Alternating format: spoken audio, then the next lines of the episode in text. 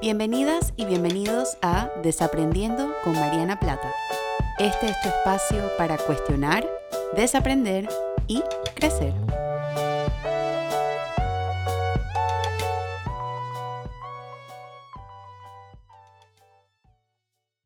Hola a todas y a todos y bienvenidos a un nuevo episodio de Desaprendiendo.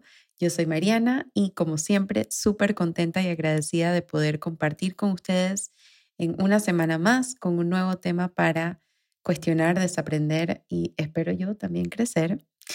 Y esta semana, este es un episodio que tengo escrito desde hace mucho tiempo, probablemente fue uno de los, cuando primero empecé mi podcast, este es un tema que creo que escribí muy, muy temprano en la creación y en la creatividad de, de los episodios y tal, pero le he estado como dando largas al asunto y yo creo que esta semana, en el marco de un día que se conmemoró esta semana, em, creo que es ideal hablar de este tema y traerlo. Probablemente no va a ser la última vez que hable del tema. Ya lo he hablado en otros episodios anteriormente, pero no me había sentado a abordarlo específicamente con este ojo que quiero abordarlo hoy, y es acerca de la masculinidad. ¿Y por qué elegí hacer este episodio? Como psicóloga feminista o psicóloga y feminista, para mí es muy importante explorar el concepto de masculinidad y cómo esta masculinidad o esta expresión de masculinidad impacta, influye o afecta la expresión emocional de los hombres particularmente debido a que pues están en esta misma sociedad con nosotras, las mujeres. Y esta semana, el 25 de noviembre, se conmemora el Día Mundial eh, para la Erradicación de la Violencia contra la Mujer. Yo podría hacer un episodio acerca de la violencia contra la mujer. He hecho post acerca de eso, he escrito en mi, en mi blog acerca de eso, tengo varios, varias entradas sobre esto, pero yo creo que hay una pieza del rompecabezas que es muy importante cuando hablamos de violencia contra la mujer, que no se aborda tanto y es de dónde nace. La violencia contra la mujer usualmente es Em, perpetuada por hombres y mi, un poquito mi cuestionamiento, mi curiosidad se va un poco hacia qué es lo que pasa que caen en estos comportamientos. Entonces, en base a varias investigaciones que he revisado acerca del tema, en base a varias, varios libros que he explorado acerca del tema, creo que hay un componente importante acerca de la expresión emocional y de la experiencia emocional de los, hombres y esto guarda una relación súper importante con la forma en la que muchos hombres experimentan, viven y definen su masculinidad. Entonces, por eso quise hacer este episodio esta semana, porque como les dije, es un episodio que desde hace mucho tiempo quiero hacer, es un tema que me apasiona, lo he escrito también mucho en mi blog, si hay alguna mamá escuchando, tengo varios artículos allá sobre cómo criar a tu hijo eh, con una masculinidad un poco más reflexiva, eh, por qué es importante desarrollar un vocabulario emocional, la importancia del autocuidado.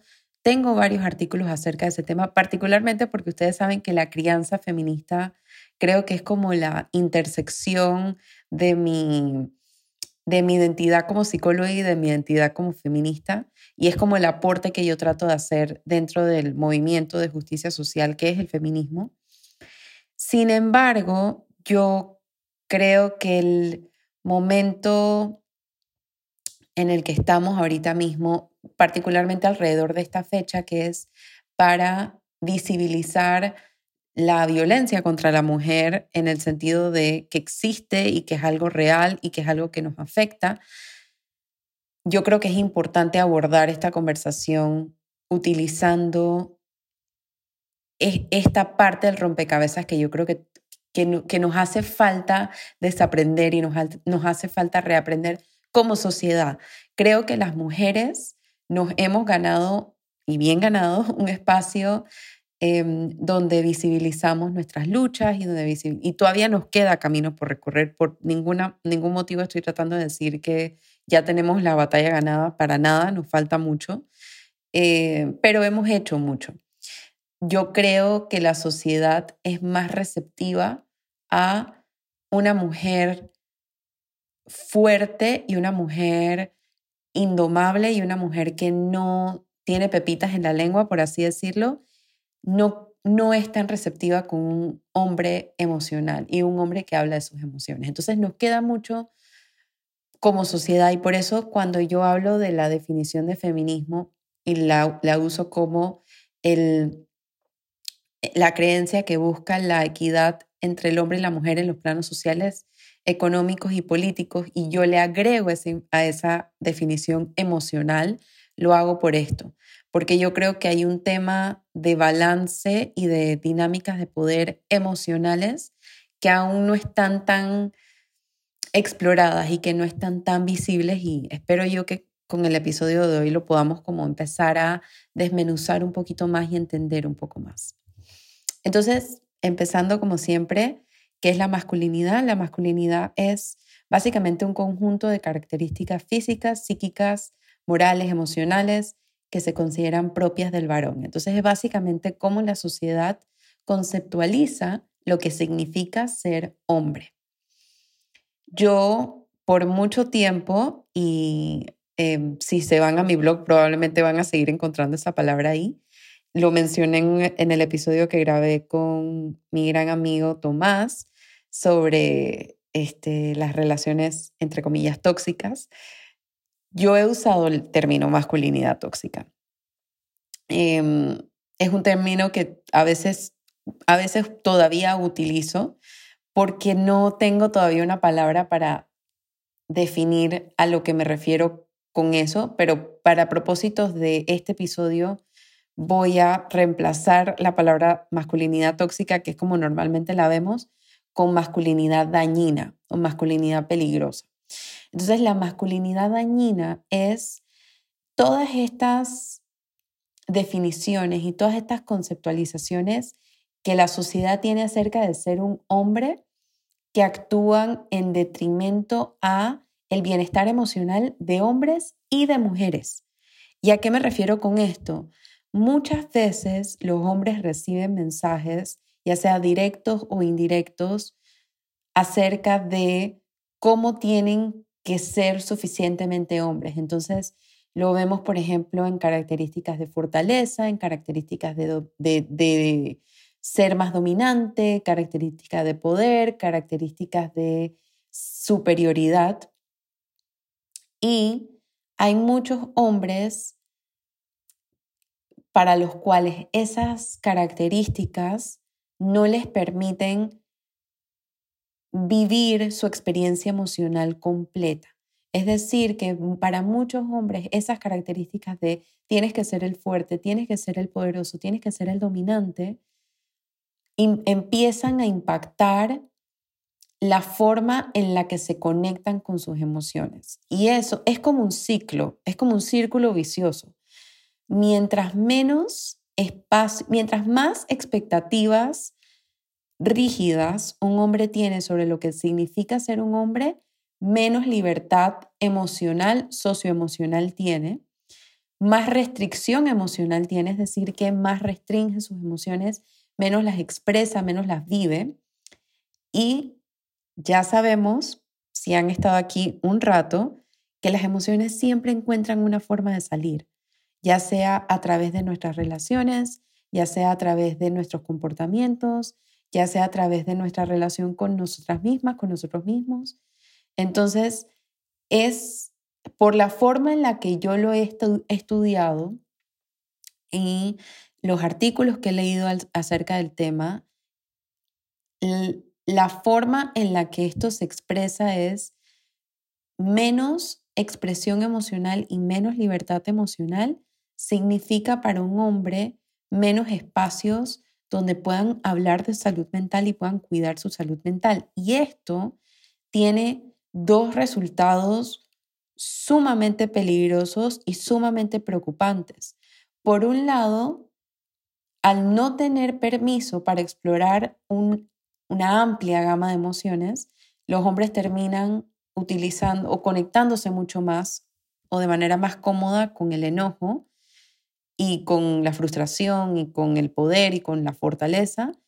Y esto se expresa en formas de violencia. Y esta violencia puede ser tanto hacia la mujer, así como hacia ellos mismos. Y esto lo vemos, nuevamente, basado en evidencia, con los altos números, eh, los altos índices de violencia contra la mujer que existen hoy en día, los números de feminicidios, los números de violencia doméstica, los números de violencia económica, de violencia mediática, eh, violencia médica también.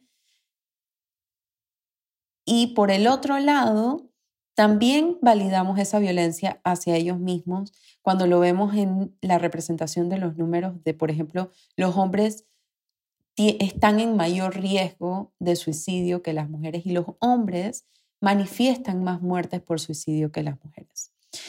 Y la, una muerte por suicidio es un acto supremamente violento.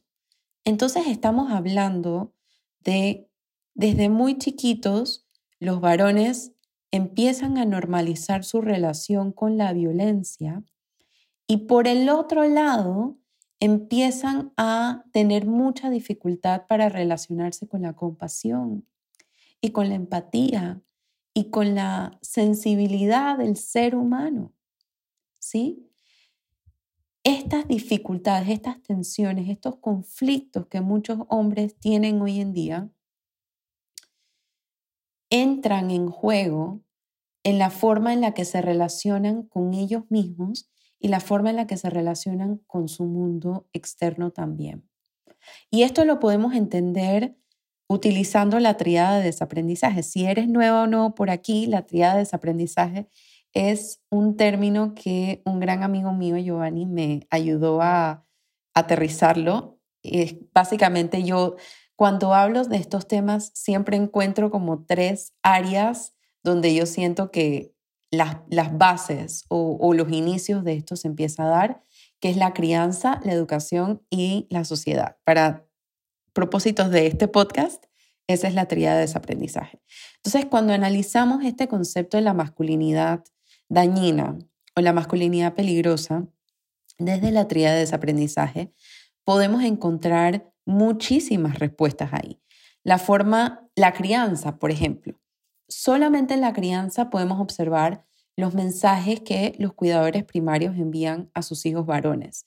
Tienes que ser suficientemente hombre, los niños no lloran, el hombre de la casa. Todos estos mensajes que parecen ser inofensivos, pero realmente le están creando al niño desde muy pequeñito esta idea de cómo debe ser y cómo debe ser él como hombre. Y al darle todos estos nombres, al darle todas estas presiones, al darle todas estas expectativas, hay muchísima restricción socioemocional. Hay muy poco de dónde crecer cuando los niños empiezan a escuchar estos mensajes. Entonces, los mensajes que se envían hasta las, los roles de género que muchas madres y muchos padres sin querer queriendo perpetúan. Lo vemos, por ejemplo, en los tan famosos, em, en las fiestas que muchas eh, parejas hacen cuando van a tener un bebé que rosado es el color de la niña y azul es el color del niño. Entonces ya empezamos a asociar esos colores con otras cosas. Em, los juguetes, yo tengo todo un episodio acerca de eso, lo voy a dejar ahí en la descripción, que si hay juguetes para niñas o para niños, dejemos que los juguetes sean juguetes, pero lastimosamente los juguetes que se le compran a los niños tienden a ser juguetes que promueven todas estas características o todos estos conceptos de los cuales ya he hablado. Fortaleza, rapidez, dominancia, poder. ¿Qué les compramos a los niños? Carritos, em, muñecos de, de la guerra, eh, un montón de cosas que van fortaleciendo esta noción o esta expectativa de lo que un niño debe ser, de que tengo que ser fuerte, de que tengo que dominar, de que tengo que ser poderoso. Y en, y en ese sentido, los niños, al crecer con esas expectativas, también crecen con expectativas sobre las mujeres y sobre las niñas. Si ellos son los fuertes y ellos son los poderosos y ellos son los que dominan, ¿qué son las niñas? Las niñas son las débiles, las niñas son las que son dominadas y vamos fortaleciendo nuevamente esos mensajes patriarcales y esos mensajes machistas que todas y todos conocemos. Nadie se escapa de los roles de género. Los roles que se le dan cuando, por ejemplo, son varias hermanas o varios hermanos, esto que ya mencioné anteriormente, tú eres el hombre de la casa, cómo se le comunica, cómo, cómo hablamos con ellos incluso. Hay un estudio no recuerdo ahorita mismo de qué journal es, porque he, leído mucho acerca de este tema y hay diferentes, eh, diferentes eh, revistas científicas que exploran esto. Una de mis favoritas se llama Journal of Men and Masculinities, o The Psychology of Men and Masculinities, que es la psicología de los hombres y las masculinidades. Y ahí aparece mucha información acerca de este tema, que es de la Asociación Americana de Psicología. Pero hay un estudio súper interesante que hicieron con niñas y niños donde les daban esa, es, yo creo que también lo mencioné en el episodio de los juguetes, esa, esas cajitas de sonido que uno em, le daba la vuelta y salía un payaso y asustaba. Y exploraron cómo los cuidadores primarios respondían frente a la reacción emocional de las niñas y de los niños. Entonces, por ejemplo, cuando las niñas se asustaban con el payaso, los cuidadores primarios tendían a reaccionar con, ay, mi amor, te asustaste, qué malo ese payaso, viste, ven. Y era, era una respuesta emocional mucho más empática, mucho más compasiva, mucho más conectada con el susto y conectado como con, con, con la frustración eh, de, de, ser, de ser asustada y la consolación.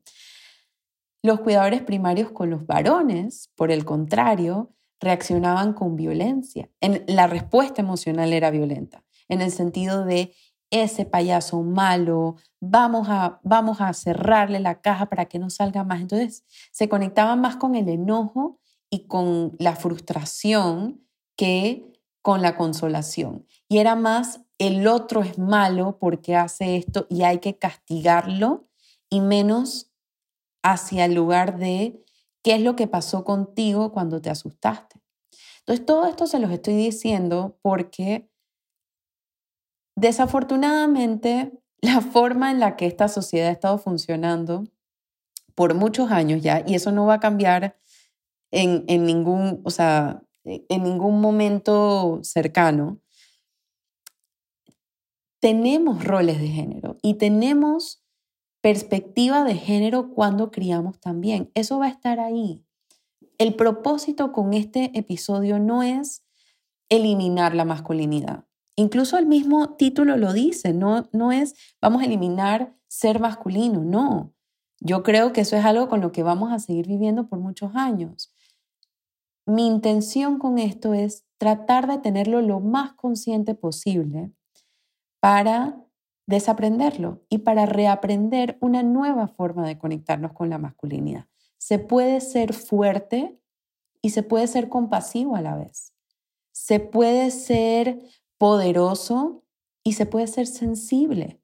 Estas cosas no son mutuamente excluyentes y lastimosamente vivimos en una sociedad que nos pone a las mujeres y a los hombres en estas cajitas de o eres esto o eres esto otro, muy blanco o negro, muy rígido.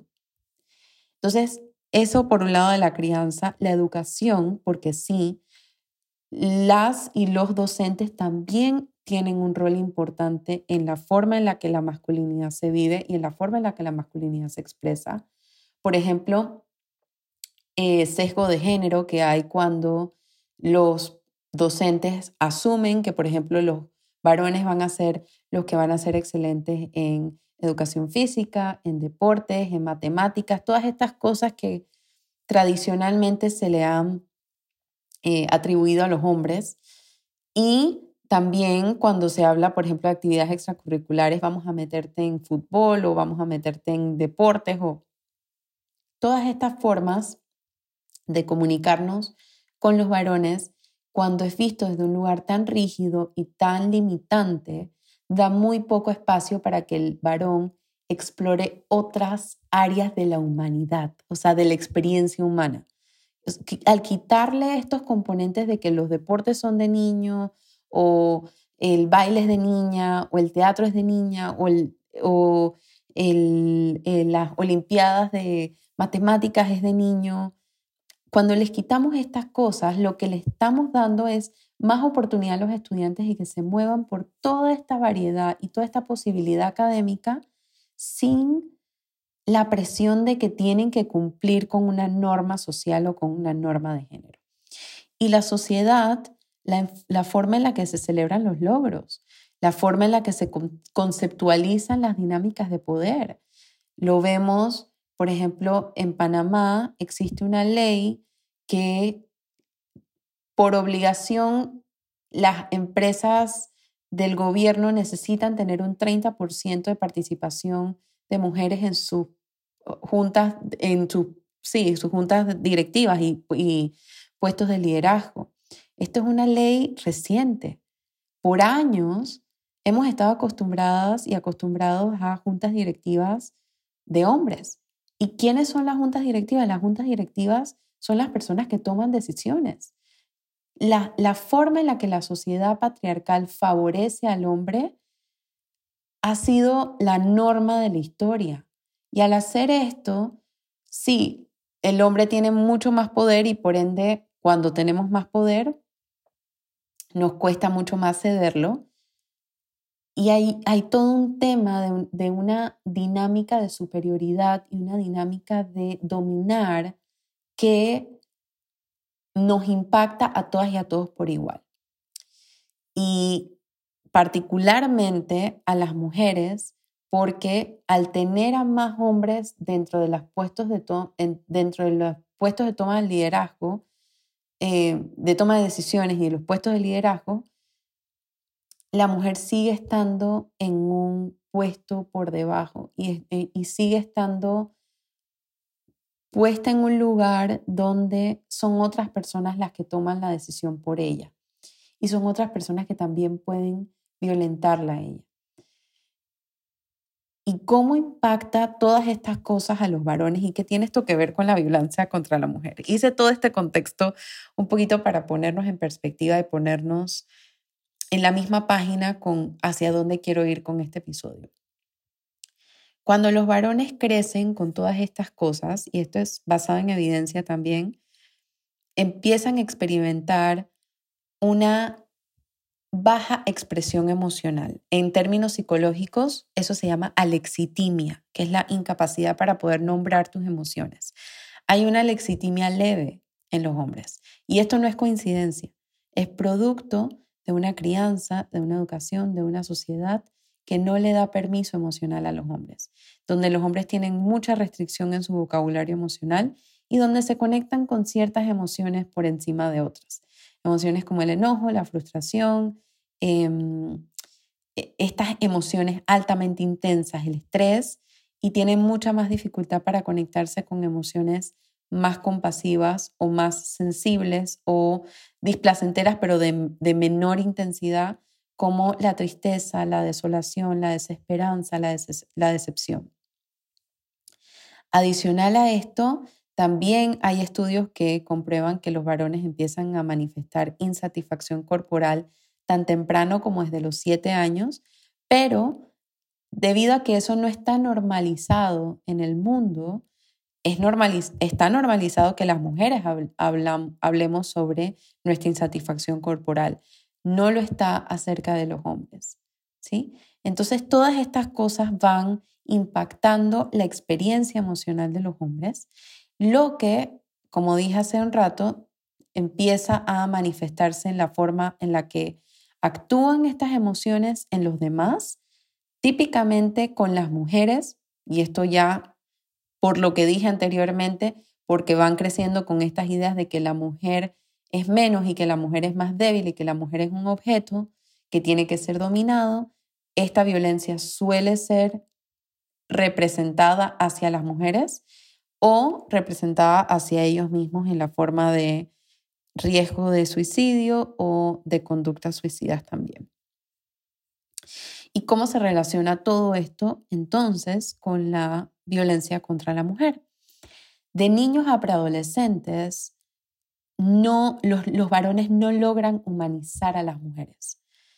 Cuando crecen con todos estos mensajes, siguen viendo a las mujeres como un objeto y siguen viendo a las mujeres como un objeto de menos valor que ellos. Entonces, al no tener normalizadas a las mujeres, y a esto le agregamos un refuerzo de los mensajes mediáticos, donde se objetifica a la mujer, donde em, se habla de la mujer en, términos despectivos y en términos hirientes, donde se habla de la mujer de tráemela, eh, búscala, tu mamá, tu hermana, todos estos chistes, entre comillas, digo entre comillas porque no le encuentro nada gracioso a estas, a esto, a este tipo de, comentarios, objetifican a la mujer. Entonces, y eso sin incluirle la forma en la que la publicidad y la, el mercadeo y las empresas y todas estas cosas utilizan a mujeres para vender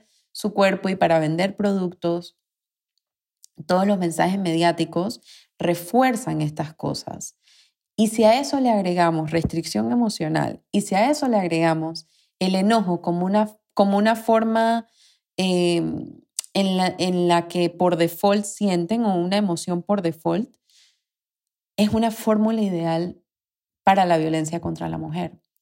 Al no tener repertorio emocional, los hombres tradicionalmente hablan del enojo, y voy a decirlo en, eh, sin pepitas en la lengua, en términos panameños, por ejemplo, hablan de estoy cabreado y ese cabreado podría simbolizar un montón de cosas diferentes. Podría ser tristeza, podría ser frustración, podría ser desesperanza, podría ser confusión, podría ser un montón de cosas, pero están tan acostumbrados al enojo y esa es como su emoción, em, la primera que, que buscan y la primera que atribuyen no da mucho espacio para explorar estas otras cosas y el enojo es una emoción de mucha fuerza y es una emoción muy arraigada contra la, en, en relación con la violencia. También, aparte de esto, hay una evitación a todas las cosas que son consideradas femeninas. Eh, nuevamente, la forma en la que las mujeres vistas como como el sexo débil, la mujer es vista como alguien que tiene que ser dominado, como alguien tiene que ser, que tiene que ser, em, eh, uno tiene que tener superioridad por encima de ella y una gran restricción de emociones de cuidado. Yo les decía, y lo tengo, hablo de todo este tema en el episodio de los juguetes, cuando a los varones se le compran todos estos tipos de juguetes que, refuerzan la fortaleza y todas estas cosas, y no se le incluyen juguetes que exploran el cuidado, como, el, como lo son las muñecas, como lo son la cocinita, como lo son eh, eh, piezas que, eh, la, la casa de muñecas. Le estamos privando a los niños, a los varones, una oportunidad para explorar esa parte compasiva, esa parte de cuidado que es parte de la experiencia humana. Eso no tiene género, eso no tiene sexo, eso no es, eso no es de las mujeres. ¿Sí? Hoy en día, por ejemplo, hay muchos hombres que viven solos y muchos hombres que se tienen que cuidar a ellos mismos.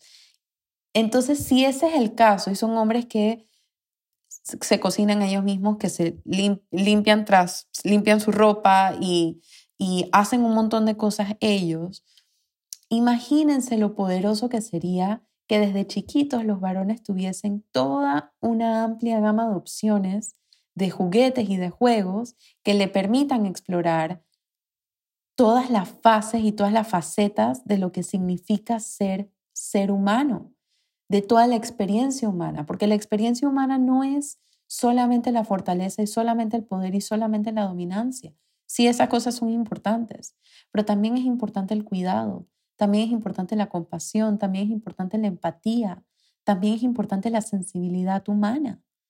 Entonces, en ese sentido, mientras más oportunidades tenemos, todas y todos, de poder explorar esto abiertamente y libremente en nuestra crianza, en nuestra educación, en la sociedad, más vamos a poder honrar nuestra experiencia humana completa. Y mientras más podemos honrar nuestra experiencia humana completa, más respetamos a los demás.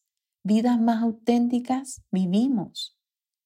Ningún hombre se despierta un buen día y dice, hoy quiero violentar a una mujer. Eso es producto de una crianza, de una sociedad, de una educación, de una cultura. ¿Sí? Y mientras menos atención le prestemos a eso, menos vamos a poder prevenir la violencia contra la mujer. Entonces sí, es importante intervención, es importante políticas públicas, es importante visibilizar el tema, por supuesto. Y también es importante prevenirlo. Y eso empieza en la crianza, empieza en la infancia y empieza en la adolescencia. ¿Y cómo se puede hacer esto? ¿Cómo se puede redefinir la masculinidad? Entonces yo estaba hablando de la masculinidad dañina y quiero robarme un concepto que se lo escuché a una periodista que me fascina, que tiene un libro excepcional acerca de este tema, que se llama Liz Plank, y ella habla acerca de la masculinidad reflexiva. Y la masculinidad reflexiva se logra a partir de la crianza, una crianza reflexiva, una crianza feminista, modelaje, tener, es importante que los varones tengan como referencia a hombres que sean sensibles y a hombres que no les dé miedo hablar de las emociones y a hombres que honren su experiencia humana emocional como lo es, como algo humano y como algo esperado y como algo hermoso. También necesitamos abrir espacios de fraternidad y eso no lo podemos hacer nosotras. Hablo de nosotras las mujeres. Eso lo tienen que hacer ustedes los hombres esos espacios de fraternidad donde, así, así como nosotras tenemos espacios de sororidad, los espacios de fraternidad reflexiva, no la fraternidad dañina que vemos en muchas eh, eh, universidades americanas con la masculinidad dañina en esas fraternidades. Estoy hablando de una fraternidad reflexiva y una, y una fraternidad sana, en la que los hombres se sientan apoyados entre ellos, que puedan hablar acerca de sus emociones sin temor a ser juzgados, sin culpa, sin vergüenza. Porque esos mensajes que muchos hombres hacen eh, cuando otros hombres hablan acerca de sus emociones, que dicen no te pongas en eso, o les hacen sonidos, o les hacen bromas acerca del tema, lo único que hace es depositarle vergüenza, depositarle juicio, depositarle culpa y agrava la restricción emocional de los hombres. Entonces, esos espacios tienen que ser cultivados por ellos mismos y tienen que ser fortalecidos y pensados por ellos mismos también. Que no les dé pena decirse entre, ustedes, te quiero, hoy, hoy, estoy, hoy le estoy pasando mal, o necesito hablar, o cuenta conmigo. Y eso, ese desaprendizaje lo tienen que hacer ustedes, no lo podemos hacer nosotras. Nosotras podemos abrir espacios y acompañarlos en esto. Eh, particularmente, por ejemplo, las mujeres que me están escuchando, que están en relación eh, con hombres y tienen amigos varones o tienen hermanos o tienen primos o tienen padres y quieren ayudar a otros hombres a redefinir su masculinidad. Podemos abrir los espacios y podemos apoyar los espacios y también estar pendiente de nuestra propia, eh, de nuestro propio patriarcado internalizado y de nuestro propio machismo internalizado para no caer en, esta, en estas mismas tendencias o en estas mismas actitudes que pueden ser muy dañinas. Eh, pero entre ustedes tienen que ser traidores del patriarcado, no pueden ser aliados del patriarcado. Y eso se hace en una fraternidad sana y en una fraternidad reflexiva. Y abren, abran espacios para hablar de sus emociones sin minimizarlo. Y lo más importante aún revísense ustedes. No pueden abrir, y esto es particularmente para los hombres que me están escuchando, no pueden abrir espacios de salud mental con otros hombres si ustedes no están haciendo el trabajo ustedes. Si ustedes no están siendo vulnerables y honestos con ustedes. Entonces, yo creo que hay muchos hombres que están como a medias en esta lucha del feminismo. Y digo a medias porque en, papel eh, caminan con nosotras y marchan con nosotras y están en la misma página del feminismo, pero cuando les toca estar con otros hombres, se hacen de la vista gorda. Y eso no es sostenible. No pueden hacerse de la vista gorda en esos grupos con hombres y permitir la violencia contra la mujer, las expresiones de violencia contra la mujer en esos grupos, permitir la masculinidad dañina en esos grupos y estar marchando con nosotras. Eso no es sostenible. Entonces, si llegaste hasta acá en el episodio y eres hombre, te voy a pedir que por favor seas congruente con esto. Si nos vas a apoyar, apóyanos en todo el sentido de la palabra. No es solamente apoyarnos en el Día Mundial y no es solamente apoyarnos el, 8, el 8M. Y no es solamente apoyarnos en las marchas y no es solamente apoyarnos cuando a una de nosotras se nos violenta. También es utilizar tu privilegio dentro de tu grupo de amigos, dentro de tu grupo de hombres, dentro de tu grupo masculino, para hacer ver lo que no está bien y para desaprender, reaprender y redefinir una nueva forma de ser hombre.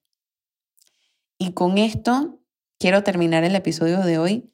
Se me fue un poquito el tiempo, pero es que este tema, y probablemente se dieron cuenta en el episodio, es un tema que me, me mueve mucho y me siento muy apasionada con él. Em, y quiero finalizar con una frase de Liz Plank de su libro For the Love of Men, que es increíble. Si quieren leer más al respecto, se los recomiendo. Eh, y ella dice, nadie está libre de los roles de género. Y los mensajes que los hombres reciben sobre su expresión de género les están saboteando su vida, particularmente las relaciones íntimas. Y con esto ahora sí, doy por terminado el episodio de hoy. Si encontraste cosas aquí que resonaron contigo, que quieres revisar, que quieres pensarlas un poco más, te recuerdo que este episodio no reemplaza la psicoterapia y te invito a que le toques la puerta a algún terapeuta, algún profesional de salud mental, que hay muchas y muchos allá afuera que están dispuestos a hablar de este tema en un espacio más personalizado. Te recuerdo que tengo un libro que se llama Adentro, entonces si quieres empezar a revisar tu mundo interno, esa podría ser una buena, un buen punto de partida. Está disponible para Amazon Kindle y lo puedes conseguir en mi página web o en Amazon. Si te, si te gustó este episodio, lo puedes compartir. Me encantaría escuchar lo que pensaste. Me puedes etiquetar. Estoy en Instagram, Facebook y Twitter como arroba Y em, si tienes ideas de episodios o algo que te llamó la atención de este episodio que quieres que explore un poco más, también me lo puedes hacer llegar a través de mis redes sociales o a través de mi correo info Te recuerdo también que tengo un newsletter semanal, sale todos los viernes y es sobre mis desaprendizajes de la semana.